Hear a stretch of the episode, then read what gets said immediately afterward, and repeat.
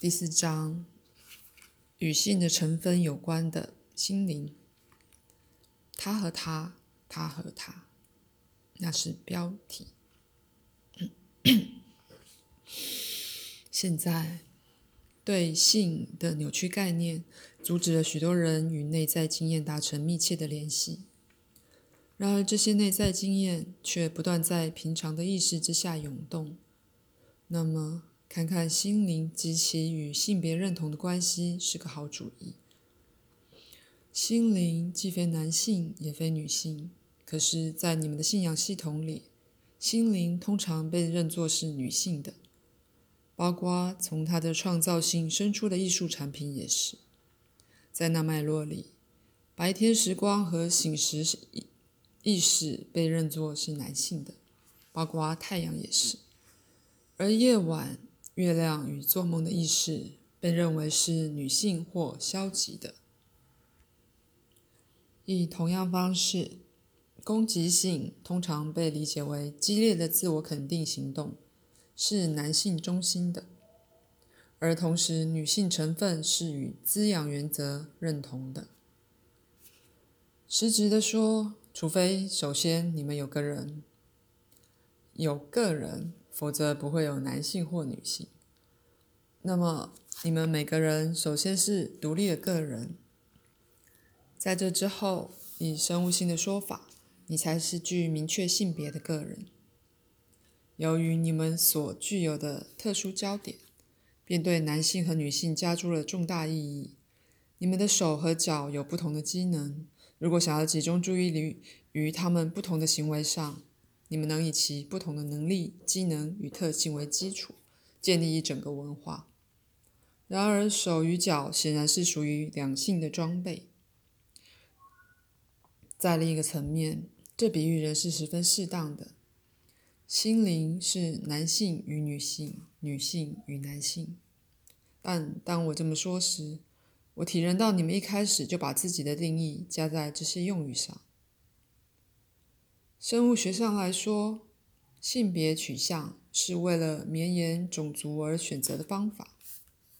不过，除此之外，没有任何特定的心理特性附着于那生物机能。我十分明白，以你们的经验来说，身体与心理的明确不同确确实存在。但那些如此存在的特性，是由于安排规划的结果，而非人类自身与生俱来的。即使从生物性上来看，也不是如此。事实上，人类的活力之所以能够确保，就是因为人类并没有在性方面过度专门化。例如，人类没有固定的交配时期，相反的，人类可以自由生殖，因此在发生不论何种灾难时，它都不会被束缚于死板的模式里，而可能灭种。人类受到的挑战和问题是与其他族类不同的，需要更进一步的防护措施。较具弹性的交配模式就是其中一种保障。此外，连带着在个人特性和行为上也有更多的变化。因此，没有一个人是固定限制于一个严格的生物性角色。如果那是真的，人类永远不会关心到超越肉体存活主题之外的事。而事实却非如此。没有哲学、艺术、政治、宗教，甚至结构性的语言，人类在肉体上也可以活得很好。它可以追随完全不同的途径，但那些将只限于生物性取向相连的途径，那就不会有男人从事所谓女性的工作，或女性从事所谓男性的工作。因为在那种个人行为上将没有选择的余地。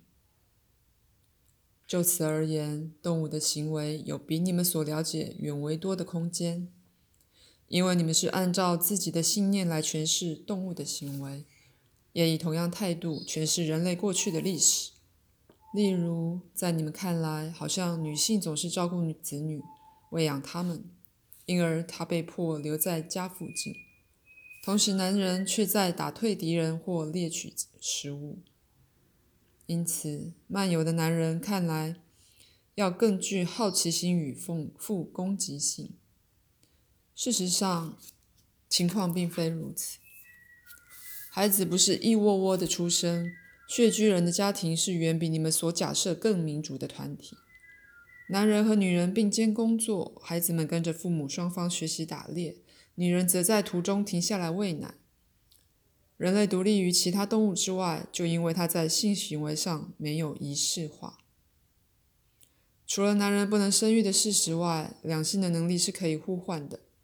男人通常重些，这些这在某些方面就身体上比较有利，但女人较轻而跑得较快。女人也多少轻些，他们需要加负一个孩子的重量。当然，即使如此，也仍有变数。许多女人比小个子的男人要大些，但女人能打猎，打得与男人一样好。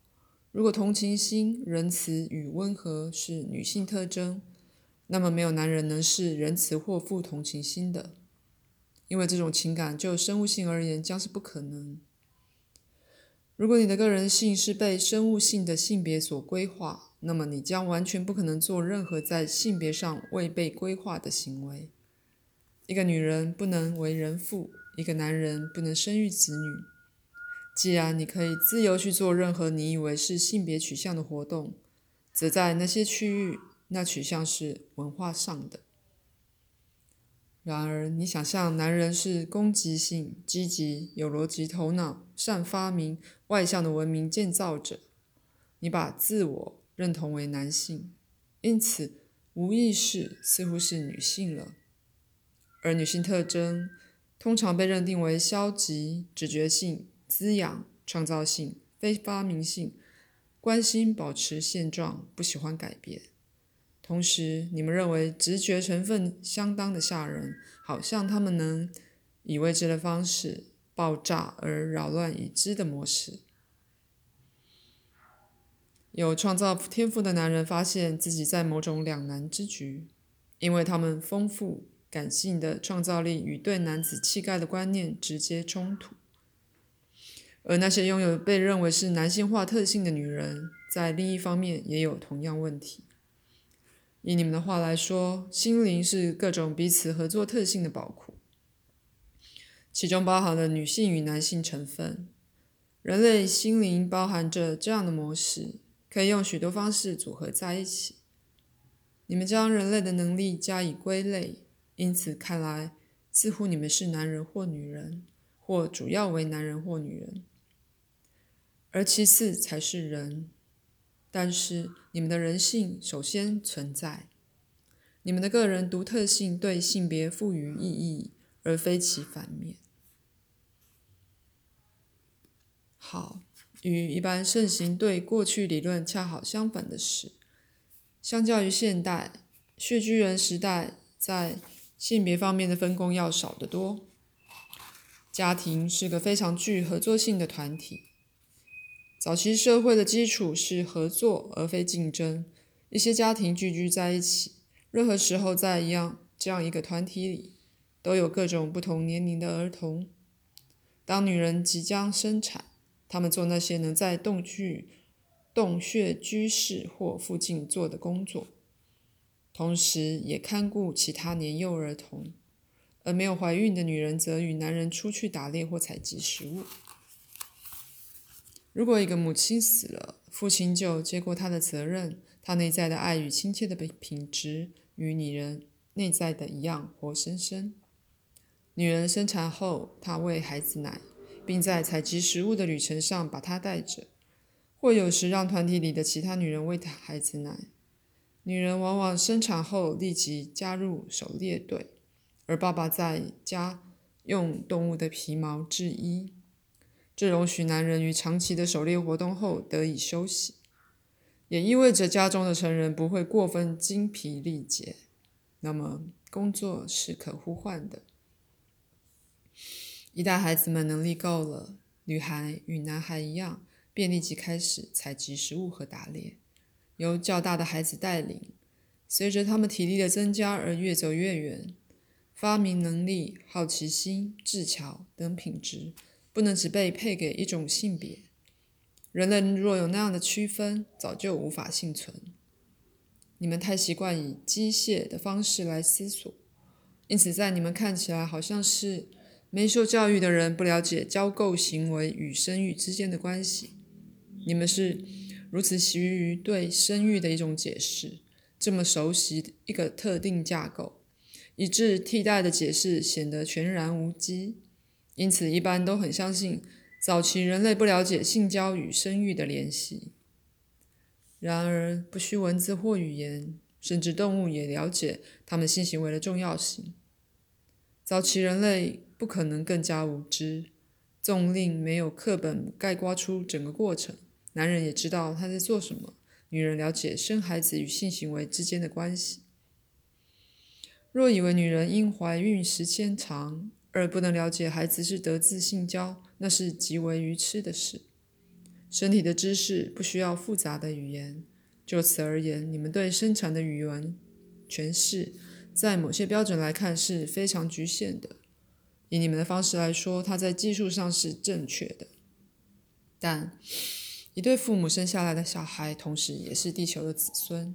他的细胞的确与任何树。花或一阵海潮同样是地球的一部分。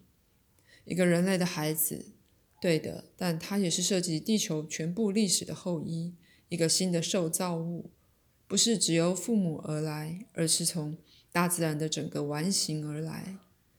父母本身一度也从那儿出来。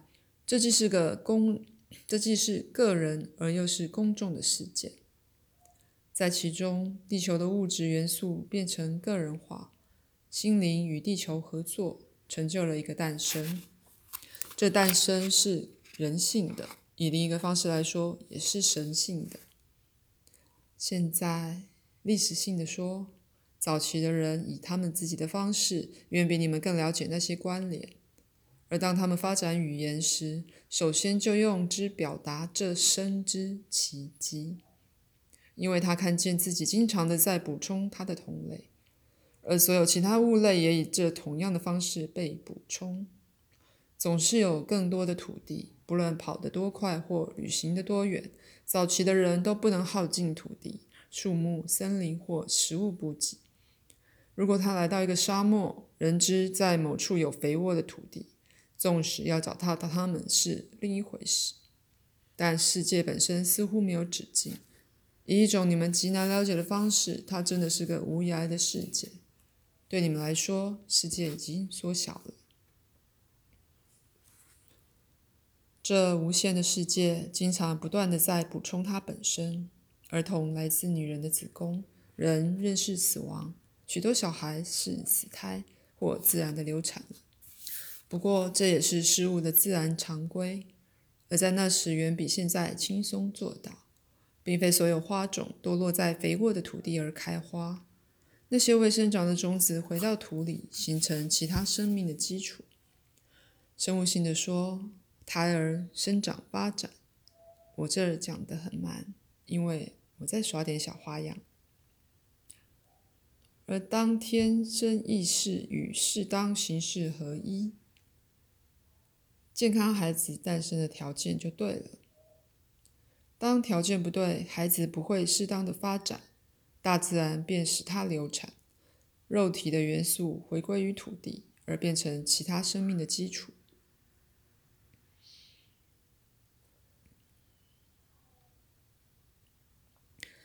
只有那些完美的与时空环境调和一致的孩子，才能存活下来。举例来说，如果孩子是自然的流产了，这并不意味着他的意识被消灭了，而只是没有发展。虽然没有交配期，但人类与地球之间仍有一个密切的生物上的关系。因此，当气候情况、食物补给及其他要素有利的时候，女人自然的怀孕。举例来说，人类事先知道何时荒季将临，而自动的改变受孕率以为补偿。不受干扰时，动物也做同样的事。广义的说，早期人对所有东西似乎都自我反省的情况深有所感，而这是第一件引起他注意力的事。后来他用你们当作是神话的说法来解释这富足然而，那些神话包含了一种知识，逃过了你们对姓氏字面的特定的诠释。不过，这种知识就在心灵里。如果你对自己的心灵有任何直接体验，就极可能发现自己碰到某种事件，而那是不怎么符合你对自己性别本质的概念的。